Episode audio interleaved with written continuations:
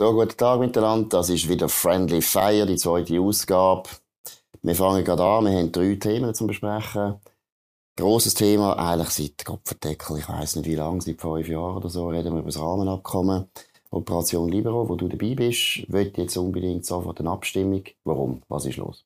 Also grundsätzlich, wie du sagst, oder? Wir haben seit äh, eh und je die Diskussion über das Abkommen. Ich glaube, seit über zehn Jahren ist man am Verhandeln. Seit Dezember 2018 haben wir einen Vertragsentwurf vorliegen, wo man nicht genau weiß, wie der Bundesrat dazu steht. Oder? Man hat da einzelne Punkte, wo man nachher verhandelt. Ähm, eine wirkliche Haltung hat man nicht vom Bundesrat. Und wir finden einfach gerade in der äh, direkt demokratischen Schweiz ist es ein bisschen stoßend, ähm, wenn gewählte Parlamentarierinnen und Parlamentarier finden, hm, äh, das ist uns jetzt genug, äh, Übung abbrechen, lasst uns das Abkommen ähm, ja, unter den Tisch wischen, ohne dass man die Stimmbevölkerung dazu gefragt hat. Und das ist das, was wir fordern, dass die Stimmbevölkerung sich zu der wichtigsten Frage ähm, in Bezug auf unseren Handelspartner, aber auch mhm. in Bezug auf, wer wir eigentlich sind als Schweiz und wo wir uns positionieren in Europa und in der Welt, nicht kann abstimmen Also gut, erstens habe ich also nie etwas gegen Volksabstimmungen, das ist gut. Wir können sofort abstimmen, das ist okay. Bis Ausgabe, finde ich, ist noch offen, ehrlich gesagt. Ich finde es nicht so ganz klar, wie das noch in der Bevölkerung wäre. Aber mein Argument ist eigentlich zweifach. Erstens traue ich das dem Bundesrat nicht zu, zweitens auch dem Parlament nicht. Beide wollen nicht, oder? Und warum wollen sie nicht ins Angst stellen, dass es Nein gibt? Genau. Und das ist der Punkt, oder? Wenn der Bundesrat jetzt im Prinzip aufgefordert wird, ja, tun unbedingt abstimmen lassen und so weiter, dann wird er so einen faulen Kompromiss machen und sagen, ja, nein, jetzt warte ich nochmal. Ich meine, sie warten jetzt eigentlich seit etwa zwei Jahren. Mhm. Und haben das Gefühl, eben, wir müssen einfach warten, bis die Lage günstig mhm. ist. Dann haben sie zum Beispiel Begrenzungsinitiative haben sie Angst gehabt. Mhm. Jetzt gefunden, die lassen wir jetzt sehr stören. Und dann mhm. haben wir einen richtigen Schwung. Mhm. Der Schwung ist irgendwie gleich nicht so gekommen. Ich weiss nicht warum. Auf jeden Fall haben sie natürlich einfach die Einschätzung, wir verlieren auf jeden Fall. Und ich muss jetzt ehrlich sagen, was es schon Es ist mutlos und es ist äh, führungslos, ja, oder? Vom Nein, es könnte, auch Mut, es könnte ja auch Mut bedeuten, dass man einfach mal eingesehen, man hat vielleicht einen Fehler gemacht. Ich meine, das Abkommen, ja, dann müssen wir es das sagen, hat der Burkhalter, Burkhalter Vorwärtspost mit seinem Chefbeamten damals. Es ist von Anfang an meiner Meinung nach nicht gut abgestützt gewesen in der Schweiz. Weil deshalb haben wir so ein Problem. Das ist nicht gut abgestützt mm, Gibt viele Sachen, die offen sind, oder? Wenn du, also, wenn, da weißt du besser als ich. Bilaterale Abkommen bringst du nicht durch, wenn entweder die SVP und die SPD dagegen ist. Das ist unmöglich. Und ja, ist vielleicht über, Fall, auf, auf, die unheilige Rolle von der SP können wir nachher noch, oder von den Gewerkschaften vor allem, können wir nachher noch zu reden kommen. Nein, aber was, was, was ich schon, schon krass finde, oder, ist eigentlich, in den, in den letzten paar Jahren bei allen Volksabstimmungen, wo es direkt oder indirekt um Europa gegangen ist, hat die Schweizer Stimmbevölkerung sich pro-europäisch positioniert. Aber zuletzt bei der Begrenzungsinitiative, richtigerweise, ähm, hast du das gesagt. Und es ist immer so gewesen, dass man in Bezug auf das Rahmenabkommen. Und das ist etwas, was schwer vermittelbar ist, oder? Das ist eigentlich wie ein Update zu dem bilateralen Vertragssystem, das wir brauchen, damit wir bisherige ähm, Abkommen aufdatieren damit wir neue können abschließen können, die wir dringend brauchen und damit wir vor allem ein institutionelles Dach haben, wo wir Streitigkeiten mit diesem Vertragspartner können lösen können. Äh, relativ schwer zu vermitteln. Ähm, nichtsdestotrotz ist es sehr, sehr wichtig für unsere Beziehungen mit der Europäischen Union. Und ähm, immer hat man gesagt, ja, wir warten jetzt noch die Volksabstimmung ab Selbstbestimmungsinitiative. Wir warten jetzt noch die Volksabstimmung ab Begrenzungsinitiative. Ähm, und äh, es ist, nicht, es ist ja nicht so, dass wenn man einfach zuwartet, dass der Zustand einfach Nein, gleich bleibt, sondern wir, ja. wir nehmen Schaden, ähm, wo sich langsam aber sicher bemerkbar macht. Oder? Covid zeigt das jetzt so ein bisschen, wo es auch ja, so ein also Problem gibt, wenn man kein Abkommen ja, hat. Aber die EU, ähm, die EU macht jetzt zur Zeit auch nicht viel besser als wir. Oder? Also besser gesagt, machen es schlechter. Da würde uns jetzt das Abkommen gar nicht helfen mit der EU. Da würden wir mit einem Blinden und einem Rahmen zusammen arbeiten, oder? Nein, aber jetzt noch eins, was ich eben glaube, du hast recht, oder? viele bilaterale Verträge sind durchgekommen, gut durchgekommen. Erstens hat es der Bundesrat besser abgestützt, aber das sind eigentlich immer Verträge gewesen, wo du nicht grundsätzlich neue Themen hast müssen bringen. Und was immer ein heisses Thema war, seit überhaupt die europäische Integration besteht, ist immer die Mitbestimmung. Es mhm. ist immer für uns ein Problem mhm. gewesen, dass gewisse Sachen mhm. in Brüssel könnten beschlossen werden und mhm. wir nichts dazu zu sagen haben. Mhm. Und das ist bei mir eher das Problem gewesen. Das ist der Grund, warum wir gar nie die EU äh, mhm. nie reingekommen sind.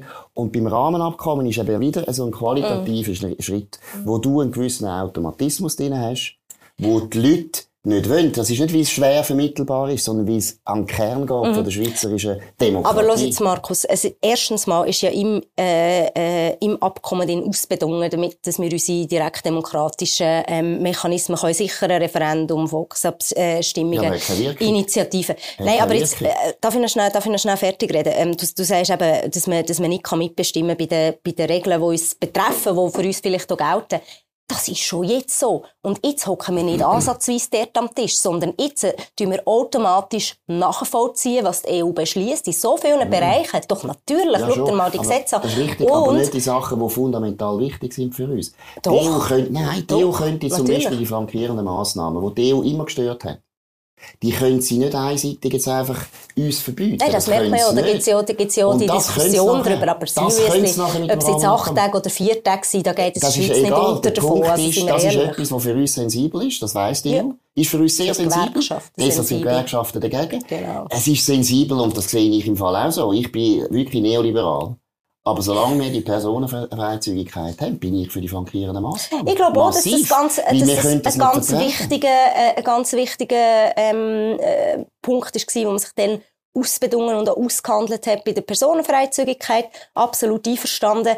Ähm, eben, äh, Details, wo wir jetzt darüber streiten, ob es äh, vier Tage äh, soll, äh, soll sein oder acht Tage und so weiter und so fort, äh, finde ich so ein bisschen ja, aber gut, da geht's nicht, Laura. Das ist wie ich, aber, aber das ist wie wenn du jetzt sagst, du willst Tramfahren und ich finde, ja, ich finde das jetzt nicht so wichtig für dich, Tramfahren. Ja, und dann verbiete ich dir das Tramfahren. Nein, das ist, das, das ist der Punkt. ein völlig unzulässiger Vergleich. Nein, natürlich, geht, doch, natürlich. Es geht darum, wer am Schluss entscheidet. Und wichtig ist, genau. wenn uns etwas richtig stört, Genau. Dann müssen wir können das verhindern, das ohne, aber, das dass die ganzen mit dem Abkommen. Nein, das ist nicht wahr. Doch, die Verträge können gekündigt werden, wenn wir ja, das, nicht übernehmen wollen, aber, können. Aber schau, ich glaube, die Frage, wo sich die Schweiz oder wir uns endlich müssen damit auseinandersetzen oder uns müssen stellen, ist, wollen wir oder was für einen Platz wollen wir in diesem europäischen Binnenmarkt haben?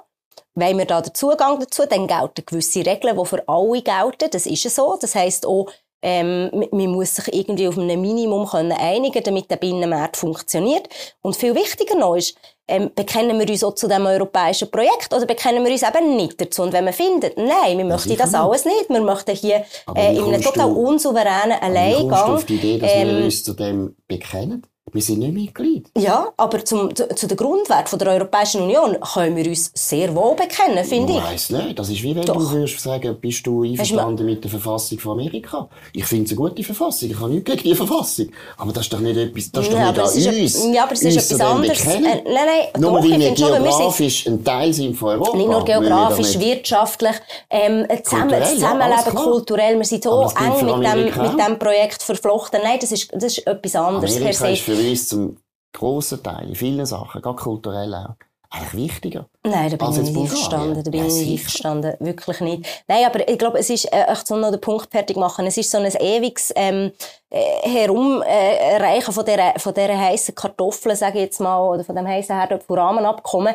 Und im Prinzip, ähm, muss man, muss man jetzt wirklich, das Soul Searching, sage ich jetzt mal, wo, wo wollen wir eigentlich her als Schweiz, wo wollen wir uns positionieren in Europa, in der Welt. Es gibt viele Fragen, geopolitische, wo wir sicher nicht als Schweiz allein aber, etwas können bewegen können, aber, aber vielleicht als Verein zu Europa. Aber die Frage. Und die Frage ist, wird man dort ähm, einen Teil dazu leisten, wird man vielleicht sogar eben ähm, sich, sich bekennen zu diesen Werten, die zum grössten Teil die gleichen also Werte sind, die wir teilen. Viel, erstens aber, nein, jetzt mal ehrlich, erstens sind es ganz viele Werte wo bei uns schon viel länger gelten als in den meisten Ländern in Europa.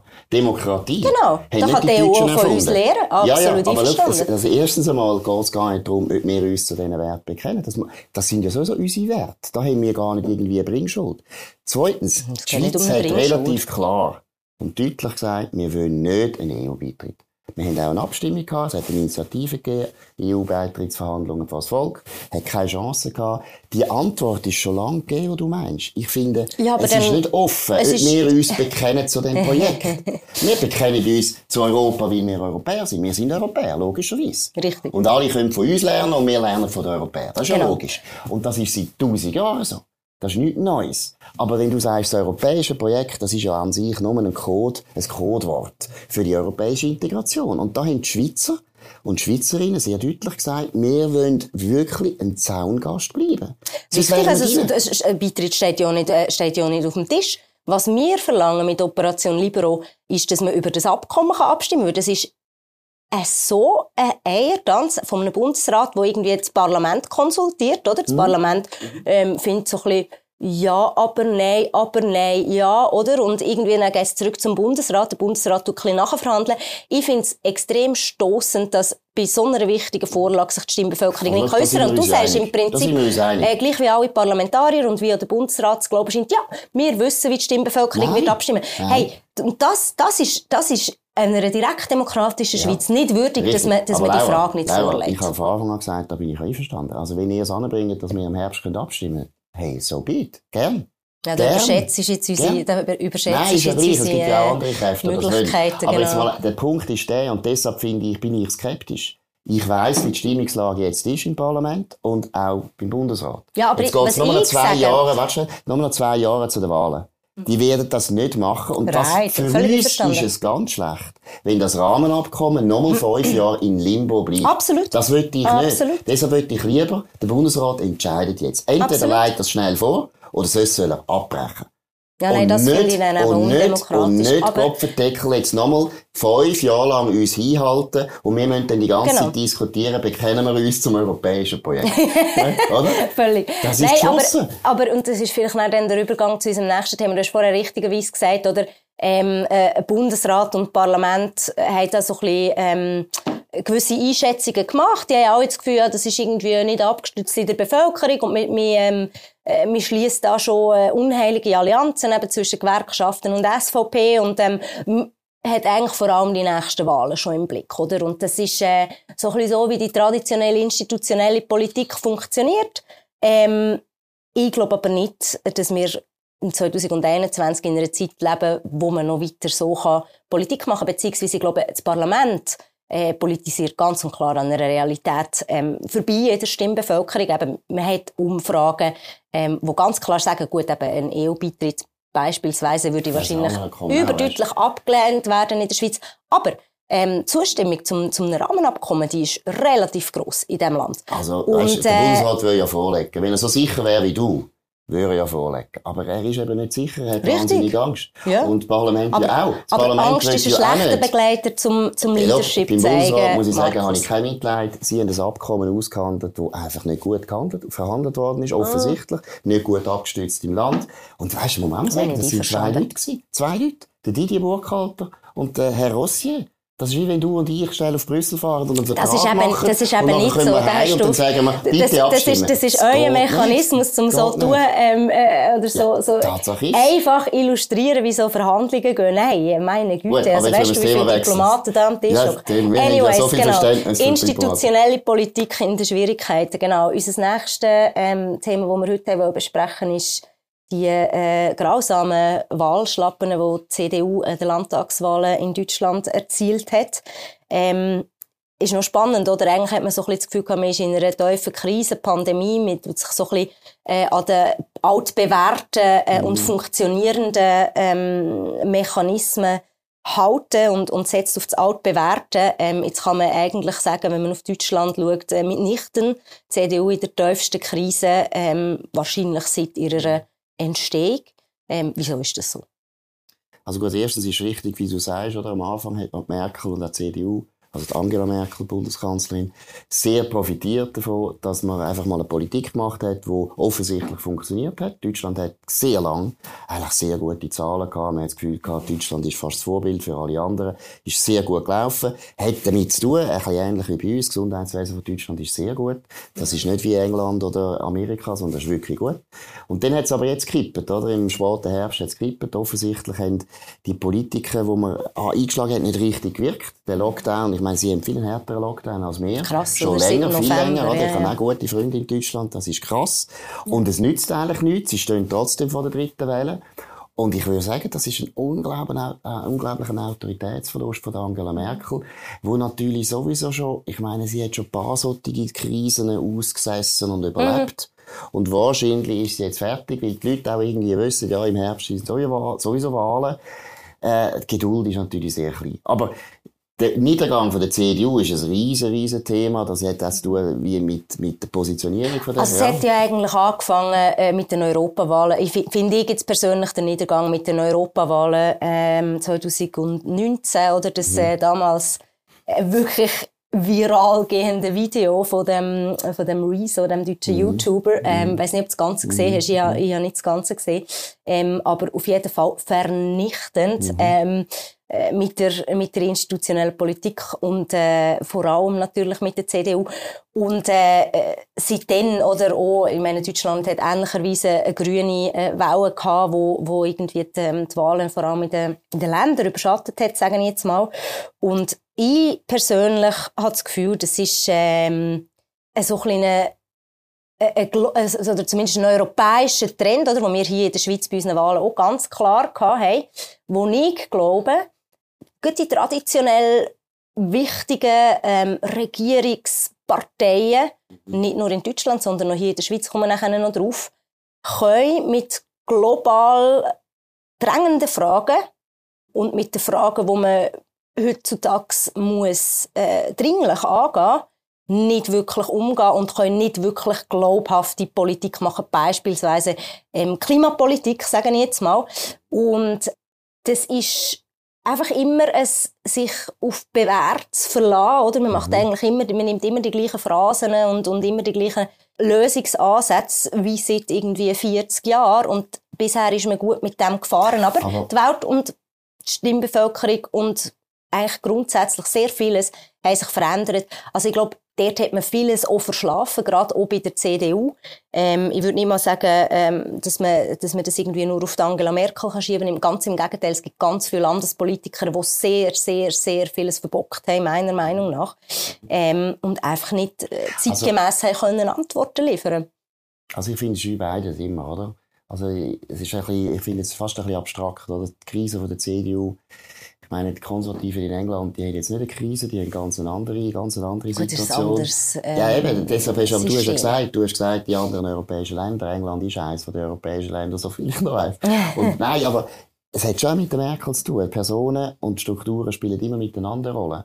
Und wenn Merkel, oder Merkel hat ziemlich viele wichtige politische Entscheidungen gemacht, die eindeutig gegen ihre Klientel sind, die Klientel nicht hat wollen. Die CDU ist immer eine Partei gewesen, zum Beispiel, die das Atomkraftwerk hat wollen. Und das immer durchgestiegen. Auch, ich meine, der Schröder hat nachher den Ausstieg gemacht. Die CDU hat den korrigiert, Merkel selber. Und nachher kommt Fukushima und dann dreht man total. Und das ist, kannst du den Wähler einmal zumuten. Genau, vielleicht kannst, zweimal. Ja. Aber du kannst nicht die ganze ja. Zeit. Und das Gleiche ist natürlich passiert in der Immigrationspolitik. Zweitens die ganze Wirtschaftspolitik, oder? Dort ist Merkel, ist dort nicht, aus meiner Sicht, das ist nicht bürgerlich, was sie macht. Das ist sehr sozialdemokratisch ihre, ihre Politik. Deshalb finde ich, ist schon sehr Merkel-spezifisch. Das andere, was du sagst, dass die, alle die traditionellen Parteien so eine Formschwäche haben, ja, das sehe ich auch. Ich glaube sogar, es geht weiter als Formschwäche. Ich glaube, die haben, die haben alles Rezept aus den 90er Jahren, wo nicht mehr funktionieren. Ja, in den 90er Jahren, wo nicht funktionieren. Und was nicht funktioniert, und das ist eine Schwäche jetzt von unserem System, außer bei der Schweiz geht es noch besser, Weißt, es kommen wie die neuen Kräfte richtig rauf. Man hat Oppositionen, die man nicht will, nämlich die AfD, wo man findet, ist eine grusige Partei. Teilweise stimmt das auch. Man hat in Frankreich die Le Pen, die auch nicht eine Alternative bietet. Und das ist nicht gut für Demokratie. Eigentlich sollte, der, sollte eine Regierung, die versagt, die nicht mehr kann, die müde ist, die erschöpft ist, durch Opposition können abgelöst werden, die frische Ideen hat. Und das fehlt wahnsinnig. Absolut. Also der, der, der, jetzt ist noch schnell der Vergleich zu der Schweiz. Also was ich vor allem finde, also bin nicht ganz einverstanden mit dir, dass, ähm, dass man einfach kann sagen, ja, jetzt beispielsweise Merkel hat ähm, eurer Klientel vorbei politisiert. Ich glaube, die Klientel ist tief gespalten. Es gibt einen konservativeren Teil, es gibt einen progressiveren Teil, meiner Meinung nach. Und ähm, man kann nicht einfach versuchen, sagen jetzt mal, ähm, einen Zickzackkurs zu fahren, und ähm, irgendwie eine völlige Inkonsistenz zu haben in den Positionen. Da bin ich einverstanden mit dir. Ähm, und ich finde persönlich, äh, das merkt man bei uns in der Schweiz so, eigentlich bei der Partei, die, glaube uns beiden in der Theorie äh, am, am nächsten steht, auch wenn sie mich grundlegend äh, immer wieder äh, äh zur Weissglut tritt bei der FDP, oder? Ähm, wo äh, so einen Zickzackkurs fährt unter einer sehr ja, nicht durchschaubaren Strategie und eben, da bin ich völlig bei dir offensichtlicher Mut und Ideenlosigkeit, wo man einfach versucht, mit alten Rezepten sich irgendwie durchzuwurschteln und Quittung kommt man nachher ähm, an den, an den Wahltag. Oder, also historische Wahlschlappen in Solothurn für die FDP, einer FDP-Hochburg. Und irgendwie hat man das Gefühl, wenn man mit den Leuten aus dieser Partei redet, man, man sieht nicht ein, in welcher Formschwäche das man mhm. eigentlich ist, mhm. sondern man hat immer noch den Anspruch, dass man irgendwie die gleiche Regierungspartei ist wie, äh, wie zu Formhöchstzeiten. Ähm, Wobei sind man ist nicht gell? offen für... Sie sind? Ja, ja, also, sie sind sehr verunsichert. Mir gegenüber sind sie immer belächelnd. Nein, die sind depressiv. nein, nein, die, die, sind, die spüren das total gut. Aber ich finde, einerseits ja, die Analyse finde ich richtig, aber ich glaube, was ich noch sagen kann, ist einfach, für bürgerliche Parteien ist eben wahnsinnig gefährlich nach links zu gehen wie es für die linken Parteien gefährlich ist, nach rechts zu gehen. Du musst wahnsinnig aufpassen, du musst immer an die Ideen andenken. Und deine Basis... Aber sie haben ja keine Ideen Kern, hä? Sie haben ja keine Ideen. Ja, sie hätten sie schon. Ich meine, Kernwählerschaft musst du immer gut überlegen, wer ist das wirklich. Mhm. Und die kannst du nicht einfach aufgeben. Schau mal, die SPD an ist ein gutes Beispiel. Mhm. Ich meine, der Schröder hat sehr viele Reformen gemacht, die ich gut finde aus einer bürgerlichen Sicht. Mhm. Das sollte nicht so sein. Der sollte, der sollte die Reformen machen, die mir als Bürgerlichen nicht gefallen. Der Schröder hat die SPD, muss man heute sagen, zerstört. Weil er praktisch die ganze Kernwählerschaft, wo eben Gewerkschaften mhm. sind, einfache Leute, Arbeiterschaft und so weiter, hat er vor den Kopf gestoßen. Und das Gleiche gilt bei den Bürgerlichen. Oder? Bei der FDP ist der klassische Fehler passiert zuerst, dass man bei der EU-Frage, wo man sich eigentlich nicht einig war, gesagt hat, wir sind uns einig und wer nicht ja, und sie fügt, oder? Man zurückkrebst, oder? Das ist das genau der nicht, oder? Und jetzt macht man ich meine. Und das Zweite also, ist natürlich, dass man in vielen, vielen Positionen ist man auf die progressive Seite gerutscht. Und weißt, das kannst du weniger beurteilen als ich. Nein, ist nicht der Punkt. Aber du musst als Bürgerliche bei einem Mediensystem, wo so mehrheitlich progressiv ist, bei der ganzen Kommunikationsindustrie, wo du auch bist, wo auch mehrheitlich progressiv ist, ist es auch schwierig, nein, urban progressiv, ist auch schwierig, wenn die Leute dich beraten, Schau mal zum Beispiel den Wahlkampf von der FDP, Kanton Zürich hat ja die, auch die Agentur, die du schaffst, gemacht. Das ist für eine bürgerliche Partei ziemlich gefährlich, weil da werden teilweise Werte vertreten oder auch Bilder vertreten, die vielleicht für eine bürgerliche Partei nicht so gut sind. Es ist ein bisschen wie, wenn die SP von, von irgendwie Farmer beraten werden Du, es gibt alles. Also grundsätzlich muss man, kann man nicht einfach sagen, ja, da, da, da stehen irgendwelche Kommunikationsagenturen dahinter, sondern äh, das geht um, das Nein, geht um Entscheid, ähm, wo, wo du musst als Partei treffen, weißt, wo positionierst es geht mehr um das. Wenn der Zeitgeist ja. unter der Elite so progressiv ist, musst du schaurig aufpassen als bürgerliche Partei, dass du das nicht nachäffst und deine Leute nachher verlierst. CVP also, ist auch so Per, per se bin ich, ähm, äh, und in der Stunde jetzt sogar einverstanden, dass man sich grundsätzlich muss, muss so, zu Wert und so, zu einer Haltung bekennen ähm, und das nachher in dem Sinn auch die Politik widerspiegelt, die man macht. Und das ist äh, natürlich für Liberale immer sehr viel, oder für, sag jetzt mal für politische Mitte immer sehr viel schwieriger, weil sie eigentlich eine Ausgleichsfunktion hat äh, zwischen den Pol oder zwischen rechts und links, wo du schlussendlich ja, eigentlich Kompromiss und Politik und Policies überhaupt erst möglich machst. Und wenn du natürlich irgendwie äh, nicht genau weisst, wo du stehst und dort ein bisschen auf äh, Soul-Searching bist und irgendwie äh, versuchst, die unterschiedlichsten Konflikte äh, mhm. zu vereinen und immer nur mit dem mhm. Kompromiss zu gehen, dann kommt es einfach nicht gut. Also du kannst nicht immer, äh, du kannst es nicht immer allen recht machen. Ich glaube, und das, aber, dass das keine gute Position ist, Mitte. Musst du mal Doch, schauen. Mitte ist eine fantastische Nein, Position. Musst du mal, musst du mal schauen, jetzt historisch, sagen wir jetzt Stand 1935. Da hast du eine FDP, das ist völlig klar, wo die positioniert war eher auf der rechten Seite. Noch rechter war die CVP damals. Und auf der anderen Seite die Linke, das ist die SP. Und auch die SVP ist recht klar positioniert auf der rechten Seite. In der Mitte hast du nachher den LDU gehabt, der aufgestiegen ist. Das gibt vielleicht einmal 10, 15 Prozent, aber nicht wahnsinnig Ja, es ist so, ja, klar. Und aber es sind wichtige 10 bis 15 Prozent. Nein, ich finde, der Ausgleich schafft nicht unser System, in dem es Parteien gibt, die den Ausgleich als Programm haben, sondern der Ausgleich ist das System selber dass wir Wahlen haben, dass wir einen politischen Wettbewerb Natürlich. haben. Das ist der Natürlich. Ausgleich. Und du brauchst gar keine Partei, die sagt, ich bin der Ausgleich. Das nein, nein, das habe ich nicht, ich habe nicht gemeint, du brauchst eine Partei, die sagt, ich bin der Ausgleich. Ich sage nur, in dem äh, System, wo, wo, wo ich fantastisch finde bei uns, mhm. wo wir eine relativ grosse Vielfalt haben an Parteien, ähm, wo es aber ein bisschen zu verpassen scheinen, sich eben zu reformieren, sich wirklich einem dem Zeitgeist auch anzupassen, sage ich jetzt mal, vor allem auch, aber das ähm, ist nicht unbedingt nötig. Vor allem, nein, aber oder, beispielsweise schon nur wirklich auch neue, junge Leute zuzulassen, oder? Das ist, das ist relativ schwierig in diesem System. Darum haben viele Junge meiner Meinung nach ähm, auch nicht so Aspirationen, sagen ich jetzt mal, ähm, zehn Jahre lang go, go eine Ochsentour zu machen, für dass man dann irgendwann vielleicht ähm, in einer Position ist, wo man sagt, hey, du hast, du hast dir jetzt die Sporen verdient, du darfst jetzt in, auf einen guten Listenplatz gehen. Ähm, es gibt viele andere Möglichkeiten, um sich zu engagieren. Eben, ich glaube, Operation Libero hat es gezeigt, aber es gibt so viele andere Beispiele, wo man merkt, oder? Sie haben dort äh, ein Nachwuchsproblem. Aber jetzt äh, sind wir ein bisschen, sind wir ein bisschen abgeschwiffen. Äh, jetzt machen wir noch ganz kurz CDU-Krise, genau. Jetzt machen wir ganz kurz James Bond. Aston Martin ist eines der schönsten Autos der Welt. Ja. hat wieder zu tun mit James Bond. Bist du eigentlich James Bond-Fan? Ich bin sehr ein grosser James Bond-Fan. Was, was findest du gut?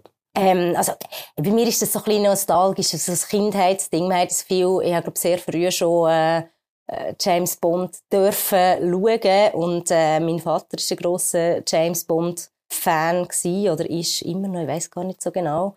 Ähm, und es ist so, äh, das sind mir so Familienerinnerungen und äh, es ist einfach, es ist schon einfach ikonisch, fantastisch. Miteinander die ganze Film. Stube voll Kind und Familie James Bond geschaut? Ja, ich glaube, meine Mom hat es nicht geschaut. Gesagt, aber, äh, man aber, muss denken darüber. Nein, nein, das nicht. So nein, muss nein. doch sein. Nein, nein, aber wir haben sehr viel, äh, sehr viel klassische Filme haben wir irgendwie, glaube als so ein bisschen ältere Kinder mal äh, müssen geschaut haben, bevor, dass wir, äh, bevor dass wir den Trick, Trickfilm Trash haben dürfen schauen, wo dann zumal alle geschaut haben, Disney-Filme und so weiter und so fort. Ähm, und darum habe ich, glaube ja, äh, schon sehr viel James Bond in, in, sehr jungem Alter gesehen. Aber nicht ein Nostalgie, Nostalgie für den Kalten Krieg. Gar nicht gewusst, dass du den Kalten Krieg so gerne gehabt Ja gut, also ich finde, gerne, nein, es ist immer etwas anderes, ob das ähm, ob du es auf die, auf die, auf die Kinowand bringst ähm, oder wie real dazu stehst. Aber es gibt sehr viele gute Filme über den Kalten Krieg, ähm, wo, äh, wo, ich, ja, wo ich wirklich auf meiner Favorite-Liste habe. Aber, aber äh, zurück zum, zum, zum Bond und zum Aston Martin. Wie wir eigentlich darauf gekommen sind, ist, ähm, über das Thema zu reden, ist, weil Aston Martin neu wieder äh, ein Formel-1-Team hat und in dem Sinn äh, ja wieder so in, in klassischer Weise dort äh, mitmacht. Äh, das ist so ein bisschen, äh, so ein bisschen der Aufhänger gewesen.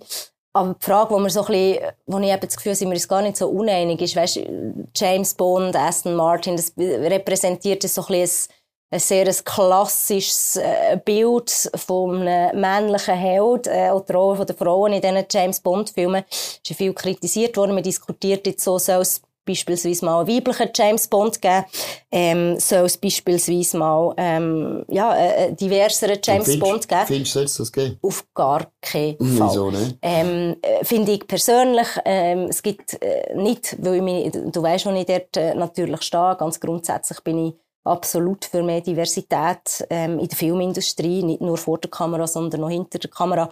Aber äh, der James Bond, finde ich, ist so klassisch definiert. Du kannst das, es ist so ikonisch. Ich glaube, du kannst das nicht verändern so dass es noch funktioniert. Ja, du hast es so gemerkt, bei, wenn du, wenn du schon nur, der Film ist ja so klar, wie er abläuft, immer. Ähm, wenn du das veränderst, das funktioniert nicht mehr. Das hast du gesehen bei dem James Bond Film, den Mark Forster gemacht hat, Quantum of Solace, einer der schlechtesten James Bond in der Geschichte. Viel zu verkopft. Also viel zu verkopft. Und das ist so simpel, oder? Aber wie es ist auch wie die bürgerlichen Parteien, oder? Du musst einfach Viel zu verkopft. Nein, nein, sag das. ja. James Bond ist einfach, nein, look, James Bond kannst du nicht weiterentwickeln. Es ist wie Star Wars. Star Wars genau. kannst du auch nicht plötzlich irgendwie, nein, absolut. So eine, ich weiss auch nicht, so eine Muppet-Show machen. Das geht einfach nicht. Genau. Und beim James Bond finde ich Kalten Krieg wirklich sehr wichtig.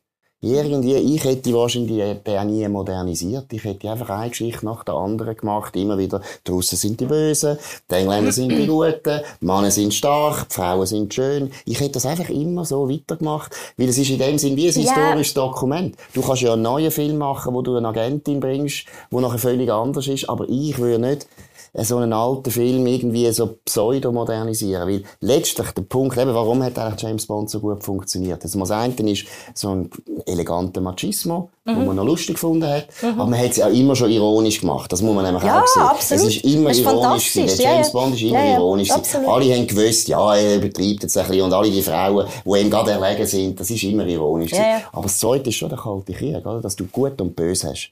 Und wir sind auf der guten Seite. Und die anderen sind böse. Die, die böse sind, haben einen Akzent. Und die anderen reden schön Englisch. Und auch die Rolle, finde ich, zwischen den Briten und den Amerikanern ist nämlich wichtig, oder? Die Briten, eben, die ihr Empire eigentlich nicht mehr haben. Im James Bond haben sie es ja immer noch gehabt. Und das finde ich irgendwie, das finde ich auch noch wichtig. Also eben, never change a winning team. Das never ist der change Punkt, a winning team. Und, äh, genau. Äh, Aston Also Martin gut. hat zwar noch nicht gewonnen, ähm, aber immerhin haben sie Die gewinnen. Und Team. wir machen jetzt den neuesten James Bond. Ich wollte das heute mitteilen, dass jetzt der Nebelspalter auch eingestiegen ist.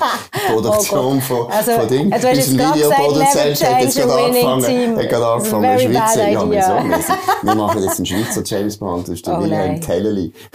der wird der neue James Bond. Also in dem Sinn, merci vielmals für eure Aufmerksamkeit und, äh, habt's gut, habt eine gute Ostern. Merci vielmals. Alle Prost.